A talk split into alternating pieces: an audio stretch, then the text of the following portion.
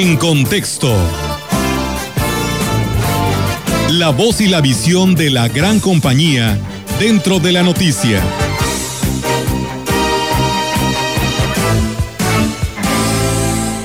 Los privilegios de la información. En la vida moderna y desde tiempos ancestrales, la información cumple un papel fundamental para el desarrollo de los pueblos. Es algo innegable.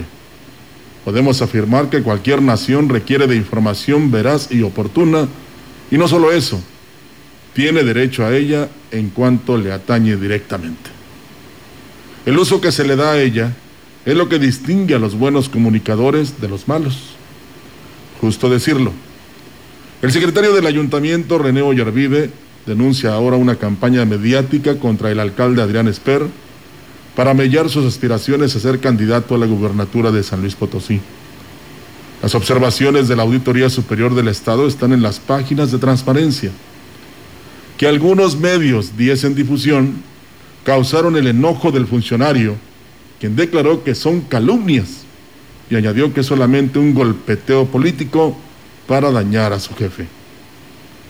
Pero dejando a un lado la política y usando un poco el sentido común, podemos inferir que el enojo y la amenaza de proceder en contra de quien divulgó la información ya referida no tendrían razón de ser.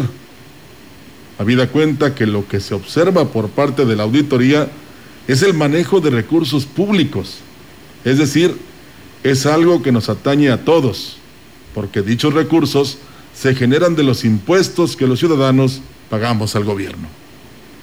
Si la administración de Adrián Esper no ha hecho mal uso de los fondos que se le confiaron, ¿por qué el enojo?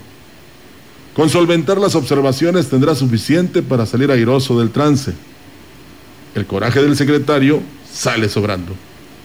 En cuanto al golpeteo político, cualquier cosa que esto signifique, Adrián Esper no es el primero ni será el último en lidiar con comentarios negativos sobre su actuar como funcionario. Esto es algo inherente a la política mexicana y de cualquier democracia que se respete. Quienes llegan a un puesto de elección popular son sujetos del escrutinio público. Deben aceptar la crítica y los señalamientos porque son mandatarios.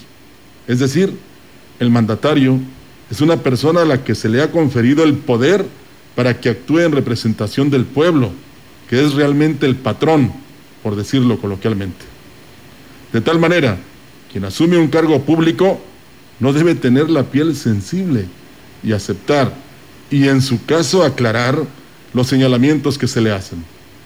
La información es un privilegio, eso es claro, y debemos preguntarnos, ¿acaso los funcionarios del ayuntamiento no han utilizado la información que reciben en su provecho? sea este político o no. Que no nos vengan ahora con el cuento, por favor.